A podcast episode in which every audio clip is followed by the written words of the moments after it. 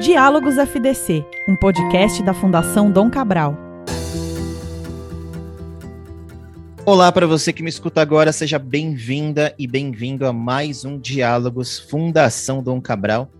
Eu sou Tomás Castilho. Hoje a gente tem o prazer aqui de ouvir o Samo Gonçalves, que é diplomata e economista. Tudo bom, Samo? Como é que você está? Tudo bom, Tomás? Primeiro, queria dizer que é um prazer estar aqui. Obrigado pelo convite e mandar um abraço para todo mundo que está nos ouvindo aí. É um prazer a gente te receber aqui. É muito legal poder é, trazer a sua perspectiva, né, como diplomata, é, uma perspectiva pessoal. Sei, sei que você vai deixar um disclaimer aqui para os nossos ouvintes, então já deixo espaço para você. Obrigado. Não, eu, eu, procuro sempre que eu sou convidado para conversar, bater papo, dizer que, evidentemente, eu estou falando em caráter pessoal e minhas visões não expressam necessariamente a visão do Itamaraty e do governo brasileiro. Só para deixar isso claro. Não, maravilha. Eu acho que você, de qualquer forma, a sua experiência vai trazer insights muito interessantes aqui para a gente. E a gente estava, os ouvintes saberem, a gente estava discutindo essa, essa gravação já há alguns dias, né? E um dos temas que a gente, pô, o que, que a gente vai falar, né? Quais são as, as coisas interessantes para a gente trazer nesse curto tempo que a gente tem? Você trouxe um, um elemento interessante, né? Que você estaria trabalhando nisso, estaria pesquisando agora, que é uma ideia da, de uma estratégia de inserção internacional do Brasil. Queria que você começasse conversando com a gente sobre isso. Traz a sua visão a respeito dessa, dessa, dessa potencial estratégia, então. Eu só vou dar um breve contexto. É, como você mencionou, exato, eu tenho estudado muito esse tema e, e vou dar um dado. Se você pegar, né, olhar lá, tem dois autores que chamam o Darren Asimoglu e o Robbins. Né, eles escreveram um livro Por que, que as nações fracassam, por que, que algumas fracassam e outras são bem-sucedidas. Escreveram outro livro mais recente, que aliás eu recomendo, que é Corredor Estreito. E eles lá identificam, olha o seguinte, todos os países que passaram de subdesenvolvido ou em desenvolvimento para e se tornaram desenvolvidos, o que eles têm em comum? O que esses países né, têm em comum?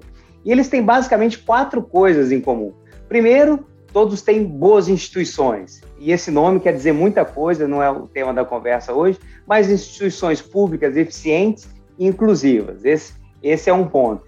Todos eles também têm uma macroeconomia estável, né? uma inflação baixa, relação de dívida PIB baixa, uma harmonia entre política fiscal e monetária e todos eles também têm dois aspectos, e aí que é, tem mais a ver com a nossa conversa hoje, com o nosso bate-papo, que é o seguinte: todos é, têm uma estratégia de desenvolvimento econômico.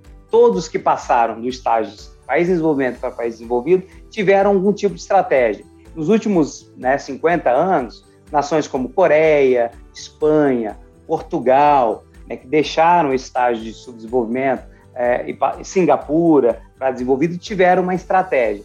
E todos eles, sem exceção, não só esses que eu mencionei, mas todos os países é, se inseriram na economia global. Todos eles a, a, aumentaram, ampliaram a sua participação aos fluxos de comércio e investimentos internacionais. E aí, que, é, né, entrando no nosso tema, é o seguinte: o Brasil, como você bem disse, não tem uma estratégia clara de inserção econômica internacional. Aí eu tenho estudado esse tema e pensado o que, que o Brasil poderia desenvolver para então determinar, para definir uma estratégia mais clara que só tenha nos beneficiar. Né? É, tem um, um, um filósofo né, que dizia o seguinte: o segredo da vida são duas coisas. Conheça a ti mesmo e nada em excesso. Primeira coisa, parece simples, mas não é, né? Mas conheça a ti mesmo. O que, que o Brasil quer? É, a gente ainda, isso não está claro. O que, que o Brasil quer e é, como que eles quer ser visto nesse mundo, como que ele quer se inserir nesse mundo. Isso não está claro e nada em excesso, claro, isso também vale é, para tudo. Mas aqui essa primeira parte, o que o Brasil quer do mundo, como ele quer se inserir, como ele quer ser visto, isso não está muito claro. Seria importante o, o, país começar a pensar um pouco mais nisso. A gente pode falar disso uh, daqui da, da um pouquinho mais. Não, eu acho esse um tema central para a gente discutir atualmente, a gente, não digo somente nós dois, mas ouvintes, todo mundo que está aqui na, na rede FDC, trazer isso para as suas conversas, até casando com um report que nós tivemos aqui na Fundação Dom Cabral recentemente, há poucos meses, trazendo um ranking de competitividade digital desse ano, de 2021, onde o Brasil permaneceu na mesma posição do ano passado, que é a 51 entre todos os países que estão pertencentes aqui ao ranking. Ou seja, né, pensando em competitividade digital, é, a gente ainda, de fato, como você está trazendo, a gente não está se movimentando, a gente não tem, de fato, ao que parece, um plano bem estruturado para isso. Um dos casos interessantes, um dos elementos interessantes aqui desse, desse reporte aqui é o desempenho de o Brasil ter melhorado na questão de conhecimento, mas não ter avançado em, em, em pilares como tecnologia, por exemplo. Né? Então, de certa maneira, a gente, sim, temos mentes pensantes, a gente está produzindo conhecimento, a gente tem um, um, um, o, velho, o bom e velho potencial brasileiro para inovação, por exemplo, mas tem algo que de fato está travando né, o, o, a inserção do Brasil em um mercado global muito uma, uma, participação, né, muito mais protagonismo, né? Queria que você tentasse avaliar, assim, dentro do que você viu, dentro do que você pesquisa e do que você vê todo dia, que elementos são esses que estão faltando para o Brasil? Olha, é muito interessante você mencionar esse dado, né, da, economia digital, porque economia digital, né, é, é, e outros temas de tecnologia da informação que estão na vanguarda, o Brasil ainda, embora ele esteja relativamente bem colocado nesse ranking, a gente não ainda produz, a gente não tem empresas de ponta nessa área. Se você observar hoje no mundo, tem de um lado Estados Unidos e cada vez mais China. E em terceiro, ainda distante no terceiro lugar, os países europeus. Esse elemento faz parte de, de um contexto ainda maior, que eu diria que é o seguinte: eu vou voltar a essa questão. É, Para o país ter uma estratégia né, de desenvolvimento, ele precisa é, olhar o contexto, observar o contexto em que ele está inserido. E existem alguns, algumas grandes características que, se o Brasil é, olhar para ela com mais carinho, com cuidado, ele pode melhorar muito a, a sua atuação internacional. Isso tanto na economia digital, como também, como mencionei, comércio, investimentos, é, propriedade intelectual, que tem a ver com o que você está falando, que é você tirar da teoria, a gente tem o conhecimento acadêmico, teórico, mas não consegue transformar, traduzir isso em produtos e serviços, gerando valor agregado, gerando emprego exportando esses bens. Né? Tudo isso, de alguma forma, está interligado. Então, eu vou dar uma, um breve panorama do contexto internacional antes de responder a sua pergunta. Primeiro, você pega comércio e investimentos internacionais. Né? Como eu mencionei, o Brasil ainda é uma economia muito fechada, por qualquer critério. Eu vou pegar um critério que é o mais simples. Você pega tudo que o país exporta, mais o que ele importa, soma e divide pelo PIB. Né? Isso dá em torno, e tem sido assim historicamente, 25% do PIB.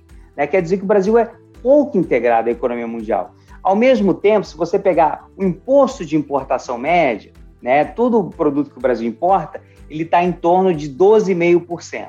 A gente cobra para a média dos produtos importados. Para carro, automóveis é muito mais, é 35%. Então, se você é, observar só, somente esses dois dados, mostra que a gente tem muito chão pela frente para se entregar em comércio e investimentos internacionais. Qual que é a média mundial de integração de comércio? Esse 25%, 25 do PIB está em torno de 50% a 60% do PIB na média mundial. Tá? Esse número que eu falei que o Brasil é um quarto, a média mundial é 60% do PIB. Essa, esse imposto de importação, é, então vem um produto importado, a gente cobra em média 12,5%, os membros da, daquele clube de países mais envolvidos, chamado OCDE, cobra 2%. A Europa, 2%. Estados Unidos, 2%. A China, 4,8%. O Chile, onde é o país que eu, eu trabalho atualmente, é 2%. Ou seja, o Brasil ainda é uma economia muito fechada. Isso está diretamente e indiretamente relacionado à questão das tecnologias que você mencionou. Porque um, um, uma economia fechada, ela importa muito pouco. E hoje a gente está num mundo que ele é integrado pelas, pelo que a gente chama cadeias globais de suprimento. Então, por exemplo, uma empresa que está no Brasil, ela utiliza, ela importa um produto lá da Malásia, outro lá do México, outro da Europa, monta no Brasil e exporta para um terceiro país. Se é difícil importar, se é caro importar, aquela empresa atuando no Brasil não vai ser competitiva. E hoje, os fluxos de comércio estão baseados nesse modelo, nesse arranjo de cadeias globais de suprimento. É muito diferente da, de, no pós-Segunda Guerra Mundial até 1990, onde uma multinacional ia para o país, importava tudo e vendia para o mercado interno. Então, essa é uma das razões que o Brasil não é competitivo, não só nas indústrias de ponta, em muitos outros setores a gente não é competitivo. Se você observar onde o Brasil é competitivo, é muito simples. Agronegócio, né, em função das vantagens comparativas, mas também competitivas, ou seja, tem muita tecnologia investida aí. Né, então, é muita tecnologia é, e o setor é aberto. Para você importar insumos agrícolas, no Brasil é tarifa zero. É, o custo é uhum. é muito baixo. Né? Então, assim, você pega dois fatores: investimento em ciência e tecnologia e facilidade de importação, porque isso torna essas empresas competitivas para exportar. Um outro exemplo é a Embraer. O que a Embraer tem?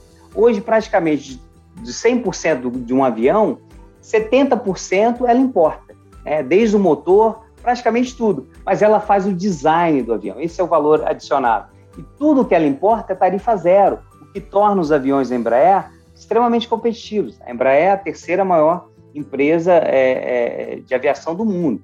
É, deixou lá a canadense, muito, a, a Bombardier, para trás há muito tempo. Então, essas são características comuns, ou seja, a gente tem que se integrar mais essas cadeias de comércio e investimento. Por que, que eu falo comércio e investimento? Porque são duas faces da mesma moeda. Mais comércio gera mais investimentos e vice-versa. Hoje, uhum. 70%, mais aproximadamente, dos fluxos de comércio, é, eles se realizam entre multinacionais. Então, é, quando uma multinacional investe no Brasil, ela tem um potencial muito grande de exportar posteriormente. Então, comércio gera investimento e vice-versa. Esse é um ponto. Um outro aspecto que eu acho interessante comentar, para o pessoal que está nos ouvindo entender, é o seguinte: o que está acontecendo no mundo hoje? Né? A gente está tendo uma ascensão do continente asiático, liderado pela China. Né? Essa ascensão já ocorre nos últimos 40 anos, antes liderado pelo Japão, atualmente pela China. E aí o Brasil tem uma oportunidade enorme, porque há uma complementaridade entre a economia do Brasil e dos países asiáticos. Né? O Brasil, e aliás esse é um outro ponto que está relacionado a esse, ascensão do continente asiático, uma grande oportunidade para o comércio exterior brasileiro. Um outro ponto que é o seguinte: o Brasil é uma potência agroambiental. É, e a gente está agora, aqui a gente está conversando e está acontecendo a conferência é, é, lá de Glasgow, né, a conferência discutindo é, o meio ambiente. A COP26. É, e lá está se definindo, por exemplo, é, como vai ser o mercado de carbono global. Né? Como que a gente vai regulamentar isso? E nesse aspecto, de novo, junto com o fato do Brasil ser um grande, uma potência agrícola mundial, um grande ator global de segurança alimentar, diretamente relacionado a isso, a gente é uma potência ambiental. Né? O único ruído calcanhar de Aquiles do Brasil é o desmatamento ilegal, que a gente já se comprometeu até 2030 a acabar com ele. A gente antecipou, inclusive, 2028. Mas a gente tem muito a ganhar com esse mercado global de carbono. É uma oportunidade histórica. Nesse momento que a gente está mudando a matriz energética, né, de fontes baseadas em combustíveis fósseis, para uma matriz mais limpa. Né? É, para você ter uma ideia, só um dado para quem está nos ouvindo ouvindo, 45% da matriz energética do Brasil deriva de fontes limpas e renováveis, contra 14% da média mundial. Se a gente conseguir, nessa, né, nessa conferência em Glasgow, posteriormente, regulamentar esse mercado global de carbono, o Brasil tem muito a ganhar. E como o Brasil ele emite relativamente pouco, né, frente aos grandes emissores é, mundiais, você pega Estados Unidos, União Europeia China emite, em conjunto, cerca de 51% das emissões totais de CO2. O Brasil emite menos de 3, 2,7. Então, regulamentado esse mercado, o Brasil vai ter muito a exportar esse, esse, é, é, o que ele deixa de emitir né, de, de CO2 na atmosfera. Né, porque esse mercado de carbono nada mais é que um certificado, você está mostrando, quantificando quanto você deixa de emitir e vende isso para os países que precisam cumprir as suas metas. Eu vou, eu vou até puxar então uma outra pergunta, com base nisso que você, no, nisso tudo que você falou. Busquei aqui alguns dados antes da nossa conversa, até para tentar trazer algumas perguntas, enfim. Trouxe aqui um reporte do CNI, né, que é aqui a, a nossa Confederação Nacional da Indústria, que saiu de 2021, inclusive, recente, para você ouvinte, todos os links do que eu estou falando, tanto do, do reporte aqui da Fundação Dom Cabral, quanto esse da CNI, vão estar tá na descrição para você também poder acompanhar. É, e um dos dados aqui dessa, desse reporte que eu achei super interessante é sobre a expansão da capacidade produtiva ter, ser, ter sido um, um assunto que ganhou maior importância agora, em 2021, talvez em particular pela questão da pandemia da Covid-19, disso ter acelerado alguns mercados, disso de alguma maneira ter mexido com as expectativas de investimento dos mercados, das indústrias, enfim. E um elemento aqui curioso, curioso não, mas assim, é uma, de fato, é, tem cara de Brasil isso, até pelo que a gente conhece da nossa indústria, da nossa produção, que 35% das, das indústrias aqui participantes, elas classificaram que o principal objetivo do investimento previsto para 2021 é a melhoria do processo produtivo atual. Ou seja, né, uma importância de curto e médio prazo para atendimento do mercado, seja interno ou externo. Mas isso me faz pensar novamente, puxando a questão da competitividade é, é, que a gente estava conversando na, no, no, começo aqui do, do podcast, que de certa maneira você tem esse investimento pesado na produção, que de fato é muito importante, mas de certa maneira parece que isso é feito em detrimento de uma capacitação ou de uma abertura para novas possibilidades, novos mercados, é, novos expertises, para a própria modernização e para a própria reinvenção de negócios, da indústria e assim por diante, o que, de certa maneira, parece que olhando com, sim, trazendo meu olhar assim bem superficial e leigo, nos deixaria para trás, justamente nessa questão de integração dos mercados. Não sei se você é da mesma opinião, o que, que você tem, o que, que você falaria sobre isso? Excelente pergunta, Tomás, acho que é muito pertinente. Olha, é, eu, vou, eu, vou, como é que eu vejo essa questão, né? É, e aí eu sempre analiso as experiências de outros países para a gente poder comparar, né, para ter uma base de comparação. É, o Brasil, é, ele saiu lá de entre na, na, República Velha e até 1980, a gente saiu de ser uma grande fazenda para construir o maior parque industrial do hemisfério sul. Então, a gente tem por meio de um modelo que chama industrialização por substituição de importações.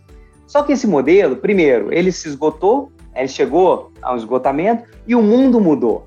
Naquele momento, fazia sentido a empresa focar no mercado interno, ou seja, substituir importações, ainda que durante algum tempo. Hoje isso não é mais possível. Então, é, ainda hoje, infelizmente, em razão do que eu mencionei, a tarifa média do Brasil para importar é elevada, é uma das mais altas do mundo para países de renda similar. Então, a indústria brasileira, ela foca o mercado interno. E, e ela está numa posição confortável pelo seguinte, é, e por isso que no pós-pandemia ela recupera rapidamente. Você, a competição é dificultada pelos altos impostos de importação. Então ela está aqui num berço esplêndido. Né? Para você tirar a indústria brasileira dessa posição, primeiro, de, de comodidade, e incentivá-la a buscar outros mercados além do brasileiro, porque o mercado brasileiro é muito grande. Então, para ela, é, é, é, é, cômodo focar no brasileiro. Você tem que promover uma redução das tarifas. E aí vem a experiência de outros países. Como é que eles fizeram? Né? Como é que esses países fizeram? Né? Porque tem aquela grande discussão: é o ovo, o que vem primeiro, o ovo ou a galinha? Ou você é, melhora o ambiente de negócio, reduz carga tributária, melhora a infraestrutura antes e depois é, promove uma redução, abre a economia brasileira, ou abre antes para depois forçar os empresários a, a, a, serem mais eficientes ou o governo a implementar, aprovar as reformas que são necessárias. E o mundo inteiro, a gente já tem essa resposta. Não há país do mundo que fez o dever de casa antes sem ser pressionado.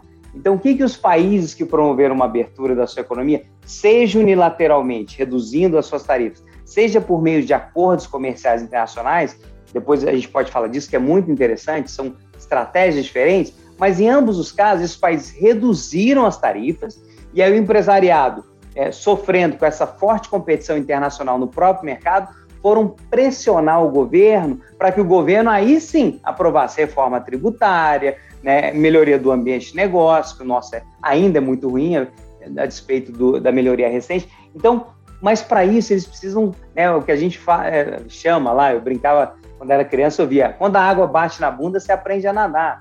E se a água não bater na bunda, se a gente não reduzir essas tarifas, os empresários não vão pressionar o governo brasileiro. E aqui, uma, só para fechar esse assunto, uma experiência pessoal minha, eu trabalhei, né, eu é, fui é, deslocado e trabalhei na CAMEX, Câmara de Comércio Exterior, que é onde você é onde é o órgão que é, é, desenvolve a estratégia de comércio exterior do Brasil e responsável por tomar as decisões de reduzir ou aumentar imposto de importações. Né? E a gente recebia empresários diariamente. Eu, chegou um ponto que eu brincava com eles: olha, vamos fazer uma reunião, mas vamos fazer o seguinte: eu, eu, faço um desafio aqui. Se vocês ficarem ao longo de toda essa reunião sem pedir subsídio ou algum tipo de ajuda do governo, né? É, subsídio ou aumento do imposto de importação para proteger mais a indústria. Mas porque é só isso que eles pediram, sabe? Claro, isso é uma anedota, eu não estou generalizando, isso não Sim. é baseado em evidência, é na minha experiência, isso é uma anedota, mas que ilustra, em alguma medida, né, ou em grande medida, a realidade do Brasil. E para mudar isso, a gente precisa, de fato, começar a promover uma abertura da economia. Como fazer é um debate interessante também. Muito bom. Samuel, eu, eu vou dizer para você aqui, primeira vez que eu digo aqui no, no nosso programa, que convidar um determinado, trazer uma determinada pessoa aqui foi um acerto e um erro ao mesmo tempo. Um acerto porque o assunto é de uma importância tremenda e o erro é porque a gente precisa de muito mais tempo para resolver falar de tudo, né? Então, queria muito te convidar para a gente pensar numa parte 2 dessa conversa. É, você muito bem-vindo a, a, a, conversar conosco, porque, de fato, falar de competitividade brasileira, falar de mercado, é, 30 minutos não são suficientes. Então, queria muito, antes da gente ter, finalizar, é, eu queria que você trouxesse para a gente, para os ouvintes, para mim, enfim, as suas recomendações de conteúdo, seja livro, filme, série, fica a seu critério. Claro, é, olha, tem, tem desses dois livros que eu mencionei, eu acho que é muito importante e, e tem muito a ver com o assunto que a gente é, mencionou aqui, que é, os, são dois autores, Darren Acemoglu e o James Robbins escreveram Why Nations Fail, por que, que algumas nações fracassam, e escreveram recentemente O Corredor Estreito. Tá? Então, acho que são dois uh, livros muito interessantes que, em alguma medida, perpassa né, esse, esses assuntos que a gente discutiu aqui. Eu acho que vai ser uma, uma leitura bacana para quem está nos ouvindo. Maravilha! Gente, hoje eu conversei aqui com o Samu Gonçalves, que é diplomata e economista. Samu, muito obrigado, de verdade. Foi uma conversa sensacional. Os assuntos que, que a gente conseguiu abordar aqui, pensando no Brasil de hoje, inclusive, eles são de, de suma importância a gente de fato discutir, né? Principalmente quem está nesse ambiente de gestão, negócios. Então, te agradeço demais pela contribuição. Eu, eu que agradeço, Tomás, a você, a Fundação Dom Cabral pelo convite. E eu vou deixar uma mensagem de otimismo aqui para a gente terminar. Eu costumo dizer, se o Brasil não der certo, o mundo não vai dar certo.